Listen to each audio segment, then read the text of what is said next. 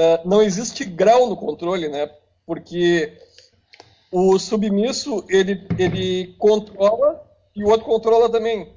E a, e a, e a tendência, pelo menos para mim, era pensar que apenas quem, quem controlava era o impositivo, não o submisso. Porque parece que existe um grau, uh, um grau maior na, no polo impositivo e um grau menor de controle no polo submisso. Mas, na verdade, os dois controlam e não existe grau nenhum. Existe controle e ponto final. Então, mas o que eu acabei de falar foi o oposto do que você falou. O, ah. o que eu falei foi que, de fato, ninguém controla porque é impossível controlar o outro. O jogo do controle não é um jogo onde você controla o outro, porque isso é impossível. Tentativa. Ah. Entendeu?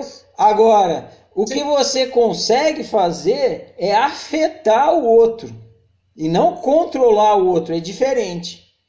Você consegue afetar o outro, você consegue influenciar o outro através da comunicação. A comunicação é, também é impossível de ser evitada.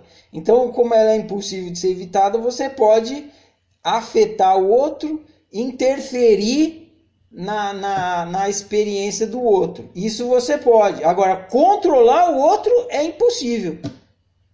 Agora, a forma como é, você vai executar o seu afeto, a sua interferência, ela pode ser impositiva ou submissa. Então, como é que o submisso afeta? Distorcendo uh, a informação distorcendo a, a interferência. Então, em vez dele falar o que é de fato, ele mente. E isso não é controle, isso é afeto, isso é, é, interferência. Ele emite uma interferência mentirosa, ele fala uma mentira.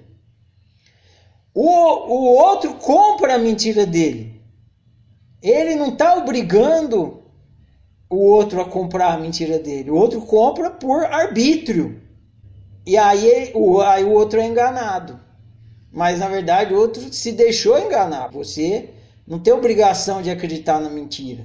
Você, você dá crédito para mentira de verdade porque é você executando seu arbítrio de acreditar nas coisas. Ninguém controla, só que tenta, tenta. E esse que, que é o mal viver. Você viver tentando controlar o outro e não controlando o outro, porque controlar é impossível.